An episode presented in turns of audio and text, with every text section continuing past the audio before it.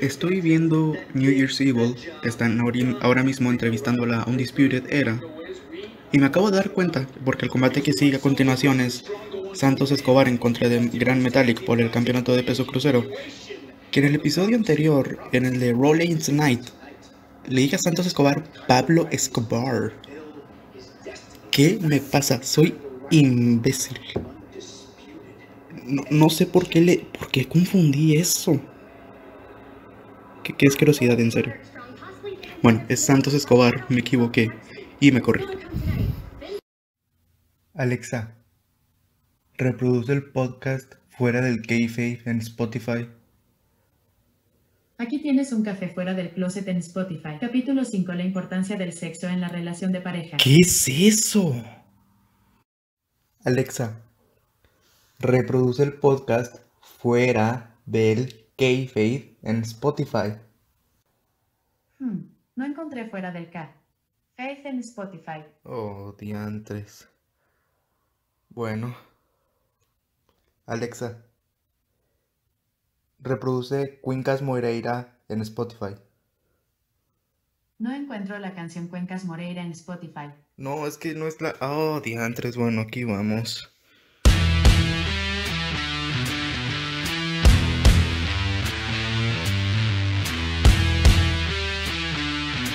El Ecodot no es perfecto y se acaban de dar cuenta.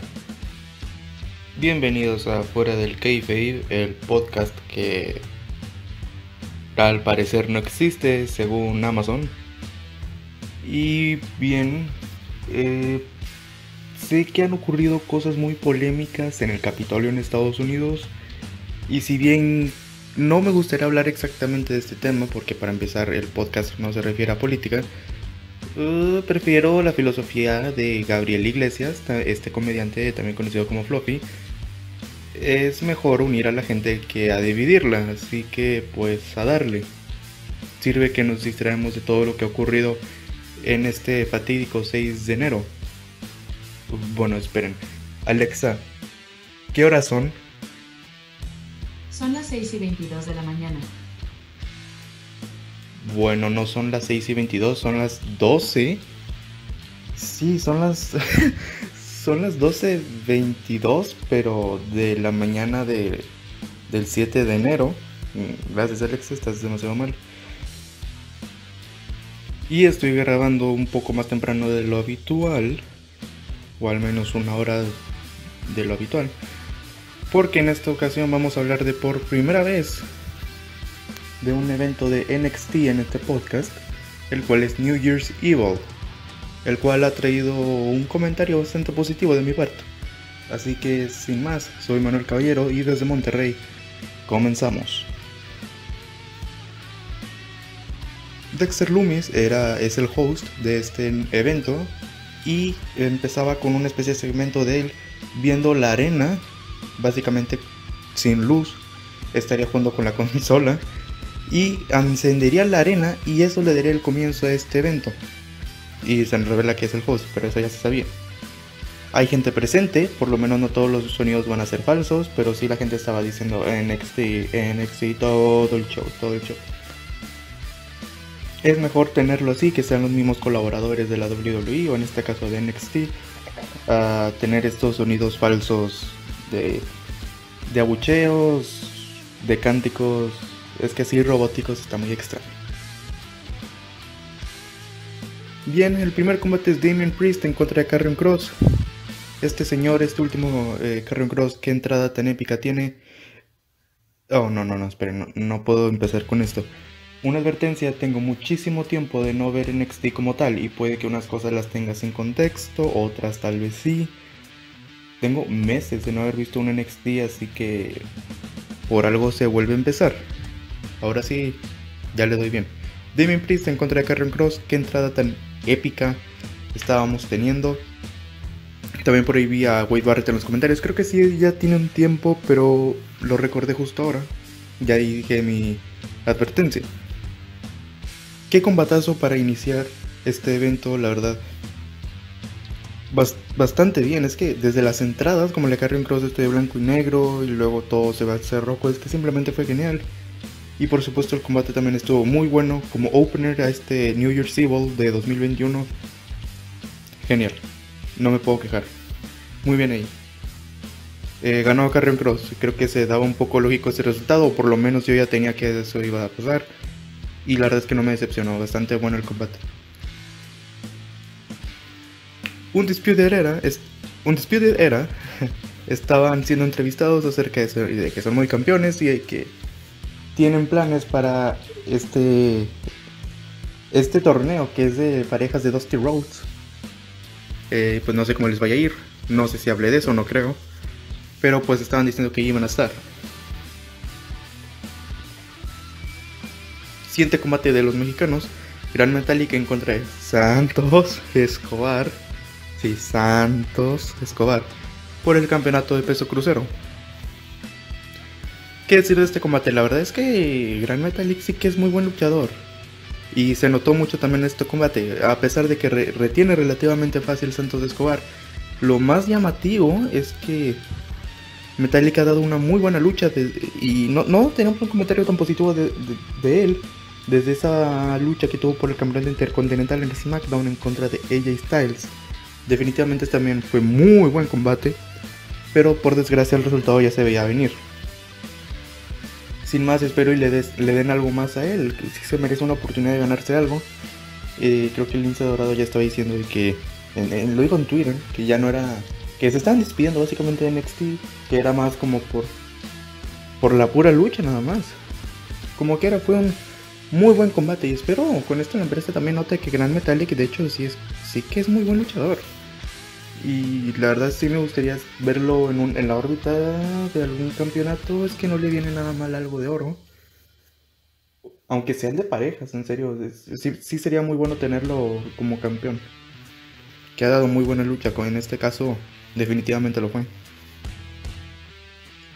Rhea Ripley y Raquel Raquel es, eh, González se preparaban para su combate en un templo muy parecido de The Legend of Zelda, que resultó que era la misma arena. Aparece la niña Mesa y el personaje descartado de Matrix. Y ahí como que el jefe que estaba sentado en un trono. Y resulta que la niña Mesa, es que tenía una mesa en la cabeza, algo así, era un círculo. La niña Mesa era ni más ni menos que Saya Lee. ¿No? Es una luchadora de China que había estado aquí. Bueno, a lo mejor si están en NXT saben quién es. y tendría una lucha, o sea, sería Xia Lee en contra de. Car eh, ¿Qué? Ah. Xia Lee en contra de Katrina Cortés. Era esta misma luchadora chilena que se llamaba Catalina, creo. Y sí, ya le cambiaron el nombre. Creo que también la máscara es algo distinta y pues ¿Qué decir de este combate? Es quizás el mejor de... No, no, en serio, no. Duró unos cuantos segundos. Fue horrorosa. Y ganó Xayali porque al parecer la están poniendo como alguien muy fuerte.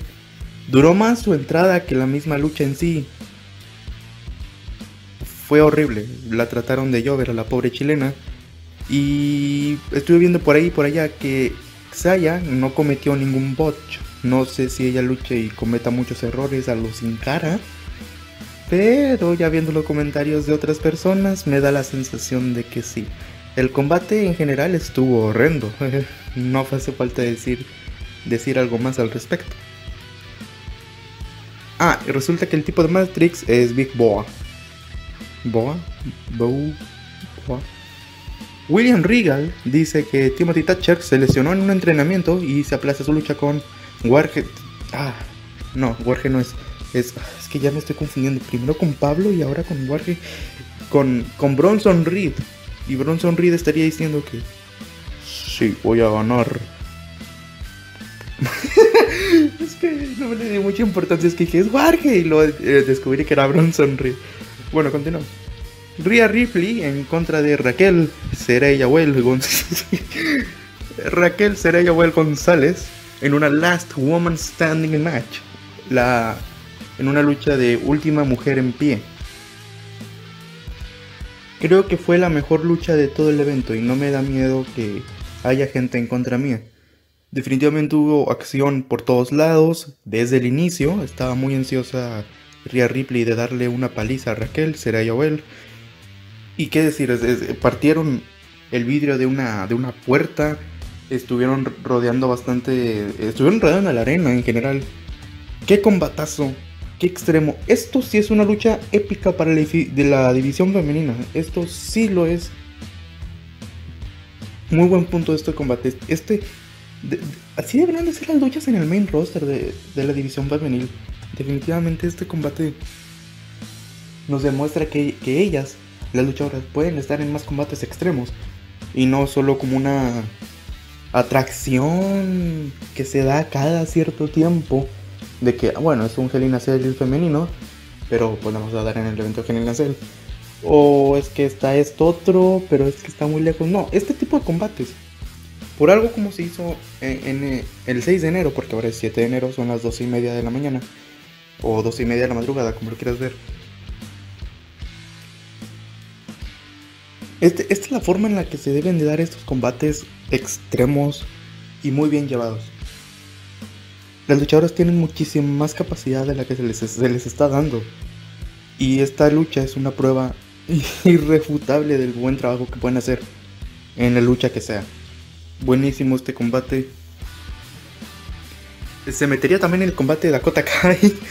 Y bueno, es que lo encerrarían en un casillero. Y ahí se quedó.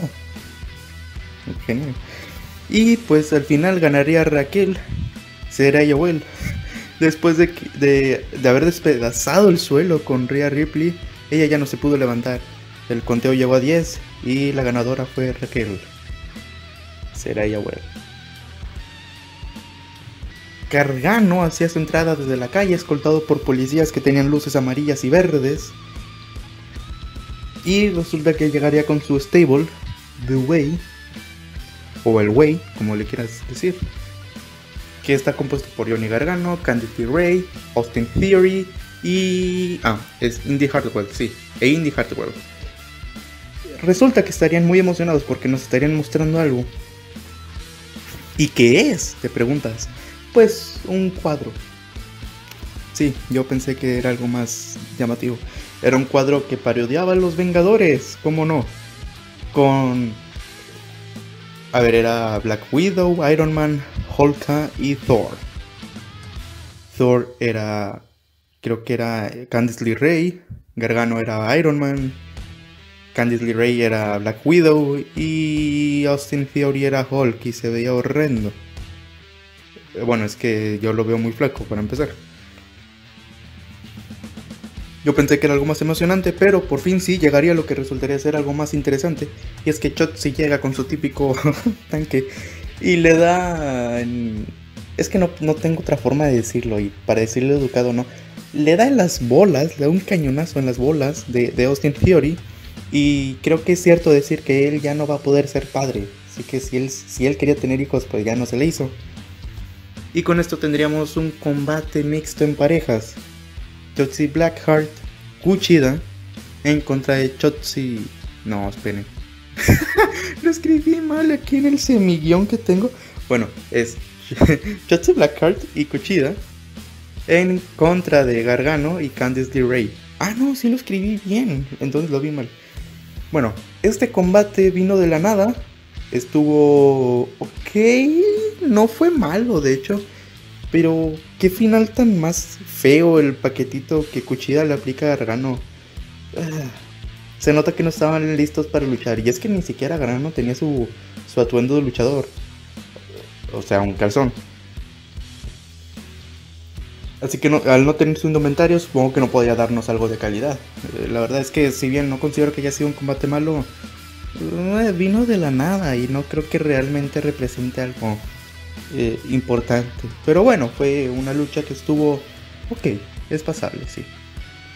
Me hubiera gustado más que este fuera más bien un segmento y que se quedara como un segmento en el cuadrilátero ya.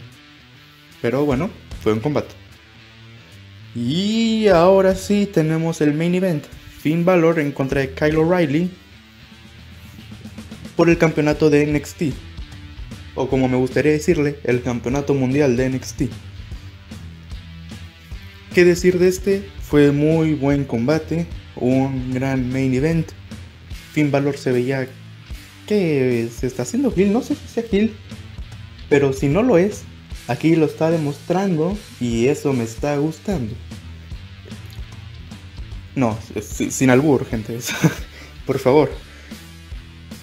Pero realmente este, esta faceta de Finn Balor como Hill está bastante bien. Hay un punto en el combate donde él se desangra en la, en la frente, sí, creo que en la frente o cerca de la frente. Tiene sangre, así que supongo que si va a ver videos acerca de eso van a estar en blanco y negro. Gracias WWE. Y qué decir, fue un gran combatazo. Finn Balor incluso aplica la hermosísima crossface como llave de rendición a pesar de que Kae la resistió. Pero bueno, al final sí se rendirá con otra llave de rendición. Y retiene Finn Balor. Qué combatazo también, fue muy bueno. No, este evento no me defraudó para nada.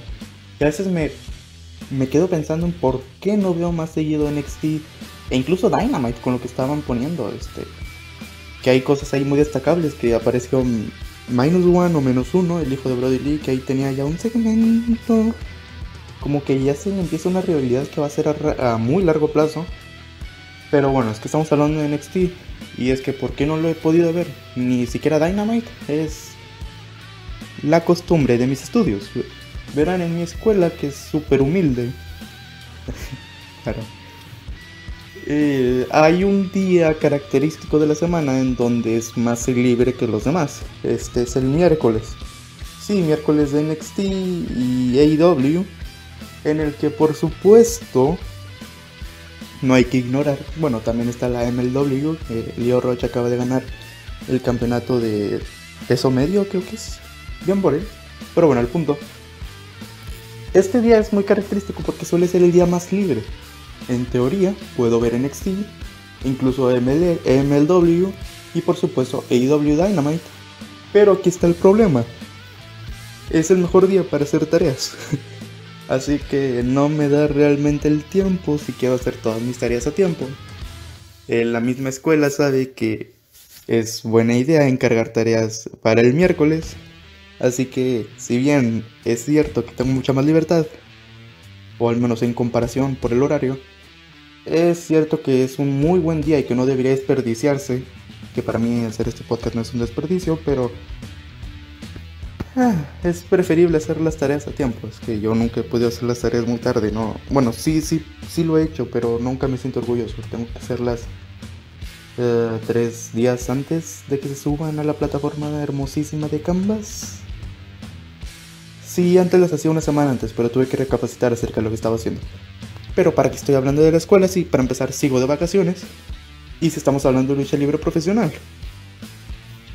¿Qué sucede con el main event? Finn Balor en contra de Kyle O'Reilly por el campeonato de NXT o por el campeonato mundial de NXT.